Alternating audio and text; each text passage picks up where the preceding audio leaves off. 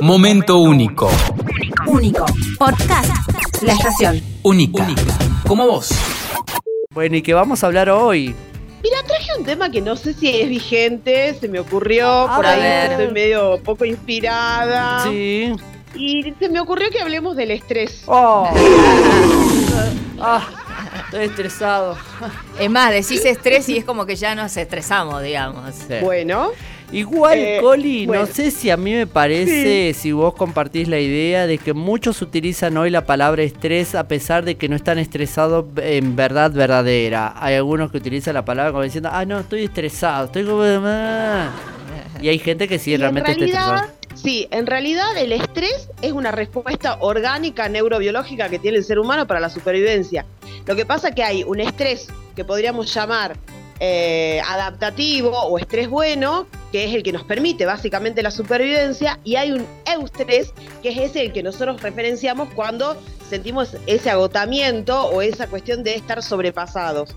¿no? Incluso, o sea, el término se ha popularizado con cierto error, si se quiere. ¿no? El estrés, la palabra estrés sería como algo neutro. Ah, Eh, eh, ¿Se entiende? Entonces nosotros tenemos el eustrés, que es el estrés este bueno, adaptativo, y después tenemos el distrés, que es el estrés este que nos lleva al agotamiento, a, a cuando se nos queman los cables y todas esas cuestiones. mm, claro.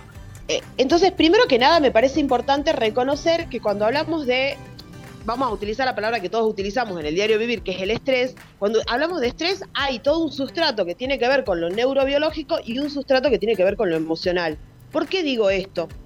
Porque de alguna manera nosotros podemos comprender cómo funciona nuestro organismo para también poder regular el estrés. Digo, cuando nosotros hablamos de estrés como respuesta adaptativa, si pasamos al distrés, que es este estrés negativo que nos lleva, podríamos decir, a este agotamiento y demás, se están generando en nuestro cuerpo la segregación de por lo menos, voy a mencionar solamente dos elementos que son el cortisol y la noradrenalina, que son elementos nocivos para nuestro cuerpo, que se Ah. segregan en esa situación de distrés, que se puede producir por varias razones, cuando se segregan en demasiada cantidad, dejan secuelas, obviamente físicas, y por supuesto van a tener secuelas mentales y emocionales.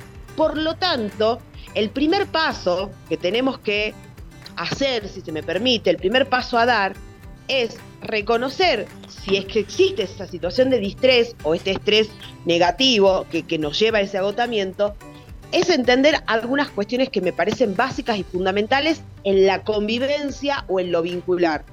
Primero, el estrés afecta a grandes y a chicos, a mujeres y varones, a profesionales y a este, autodidactas.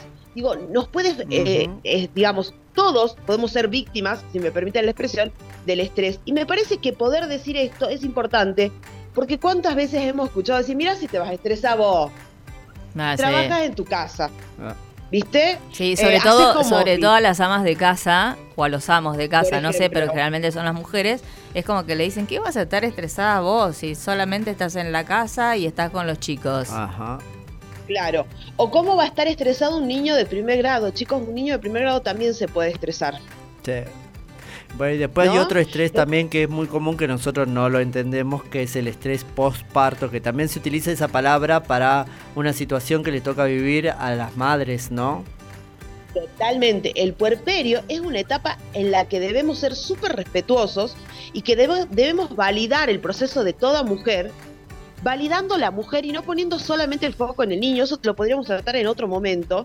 Porque también bueno. es todo un, un- un trabajo a hacer para poder reconocer que si bien el, el nacimiento de un niño en una familia es un acto revolucionario y un acto que viene a cambiar la vida de todos, no sacar el foco de esa mujer que está en ese proceso de estrés posparto y que no se extiende tres o cuatro días, sino que un puerperio generalmente toma todo la primera etapa del niño del año, año y medio. Entonces también validar eso. Pero digo, justo en esto de nos puede afectar a todos, es entender que a todos los puede afectar de manera diferente y que no hay una actividad o una situación que sea más estresante que la otra o más válida que la otra para reconocer el estrés en un compañero, en una compañera, en una pareja, en un hijo, en una hija. Y como yo soy intenso, Jacoli, te tengo que preguntar cómo hago para que esa cosa que es nociva para nuestro cuerpo no se agregue. ¿Qué cosas, cuál es el truco para no generar eso? Totalmente, de hecho, vuelvo a repetir, va a haber cosas que vamos a poder hacer solos para ir regulando, Ah, que ah. tienen que ver con cosas que nosotros venimos trabajando mucho en esta columna, que tiene que ser, por ejemplo, con mantener un hobby, mantener vínculos sanos. ¿Viste esa, esa cuestión que ya le hemos hablado un montón de veces que vos decís, yo me encuentro con mis amigos una vez a la semana a jugar al fútbol como le gusta a Martín, a tomar el té como nos gusta a Mere y a mí que nos gusta la merienda, la cosa. Digo, ese momento donde yo privilegio con vínculos san- sanos, mis amigos, mis hermanos, mis primos, eh, de alguna manera es un, un- un elemento que, o perdón, no un elemento, una acción, un hábito que debo, que debo reforzar permanentemente. Las actividades recreativas y al aire libre.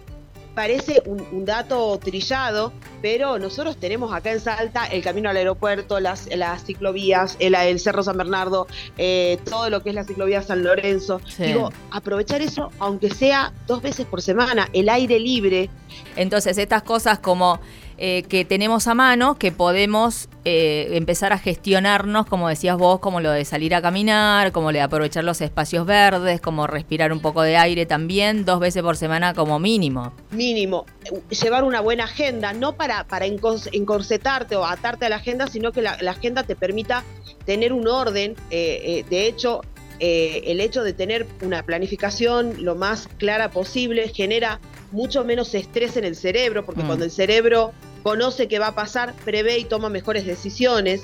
Sí. Obviamente las horas de descanso, la dieta.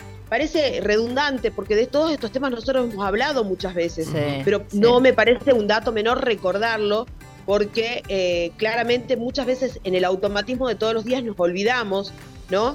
Y pensamos que eh, comer una dieta adecuada es demasiado caro, demasiado difícil o demasiado inaccesible y a veces solamente es hacer algunos ajustes, hacer meditación. Hemos hablado de la meditación y de todas las posibilidades que existen, ¿no? Eh, eh, al respecto de cómo meditar. Eh, y también me parece importante qué pasa cuando por, por- por habilidades, por, por- por el estilo de vida que llevo, yo he logrado regularme y no caigo, por así decirlo, en el estrés. ¿Qué pasa? ¿Cómo acompaño a un otro, a un compañero, a una pareja, a un compañero de trabajo, a un amigo? Ah, La primera cosa es valido y no juzgo, es lo que decíamos hace un rato. Primero, entonces, cómo ¿No? ayudarnos nosotros con nuestra situación, pero también ser parte de la ayuda hacia otro, ¿no? Exactamente, si yo puedo estar disponible para acompañar a un otro, es fundamental Mm. validar lo que al otro le está pasando y no juzgarlo. Sí. Nunca hacerlo ¿No? ni, ni, ni menor menor que lo que me pasa a mí o mayor tampoco. Simplemente escucharlo, Tampoco. entenderlo y, y a veces uno ni siquiera puede decir nada, pero el solo hecho de estar con esa persona o escucharla, ella es, es fundamental. Claro, y no, no caer en estas frases comunes, pero bueno, quédate tranquilo. Eh, o la otra que viene. no es para tanto. Acá viene el aquí presente y te dice, no, ¿sabes lo que me pasó? Que estoy estresada. No, yo, porque yo, yo tengo más que vos. Vos Yo- tenés un yo- dolor de cabeza, yo tengo dos no- dolores de cabeza. Yo te voy a contar mi día. ¿Querés que te cuente mi día? Y el otro no lo ayuda. No lo ayuda, no lo valida, no le da espacio. Entonces, lo, lo primero que yo tengo que hacer como compañero, como pareja, como hermano, es validar y dar espacio para que el otro pueda decir lo que le está pasando y por lo menos lo pueda empezar a poner en palabras. Ofrecerle opciones. Si yo tengo recursos que me han funcionado, chicos, desde los más simples a los más Sí. complejos, y, y- y los hemos mencionado muchas veces en esta columna, voy brindando opciones y, y- y de verdad, y como, di- como decimos siempre, es, si yo no puedo solo con eso, tendré que recurrir a un profesional que me ayude a gestionarlo, porque eh, vivir en permanente segregación de cortisol y noradrenalina, por mencionar solamente dos, nos traen consecuencias gravísimas para nuestro cuerpo, para nuestra mente, para nuestras emociones. Y si todo eso tiene consecuencias para nosotros, tiene consecuencias para nuestros vínculos, desde ya. Totalmente. Sí. Qué tema eh, largo, te digo, y muchas formas para poder ayudar, ayudarnos. Y qué lindas las cosas que nos decís y nos enseñás. Y paramos un poquito cada semana para poder darnos cuenta, a veces en el trajín, ¿eh? una palabra nueva que yo inventé, en el trajín de la vida. El abuelo Martín. Es lindo tener palabras como la Coli. Sí, claro. Acá hay muchos mensajes, Coli, que, bueno, para vos de agradecimiento y acá alguien que dice que, bueno, los temas eh, que tratás, hace 27 años que soy ama de casa y todas las personas que vienen a mi casa que tienen trabajo, ponen entre comillas, Ah. no colaboran porque como yo estoy en casa y no hago nada supuestamente, dice por acá. Gracias por los consejos que sirven un montón. Hay que naturalizarlo, Totalmente. aprender y los que no aprendemos enseña- que nos enseñen. Claro, que nos acompañen, que nos muestren otro camino posible y de hecho, permítanme eh, tirar ahí un poquito mi, mi- mi- mi trabajo. Una de las técnicas con las que se está trabajando mucho el manejo del estrés es lo que estamos comentando ya hace varias sesiones también, que son las sesiones de barras de access, que es un- una técnica más de acceso a la conciencia que realmente funciona justamente en esto, ¿no? De la regulación de la energía, de la regulación del estrés y, y una herramienta más entre tantas otras que se pueden mencionar para, para poder acompañar a las personas con estrés en este momento, que Sí. somos muchos, me parece. Gracias, Coli, como siempre, te queremos. Besos. Momento único. Único. Podcast. La estación. Única. Como vos.